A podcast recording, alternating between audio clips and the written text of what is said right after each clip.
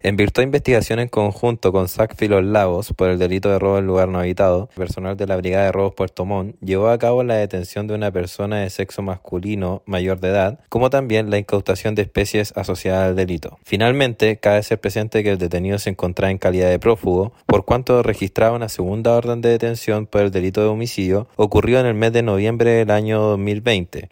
hecho de connotación social en la ciudad, por cuanto el fallecido correspondía a un dirigente social de la población Mirador del Sol.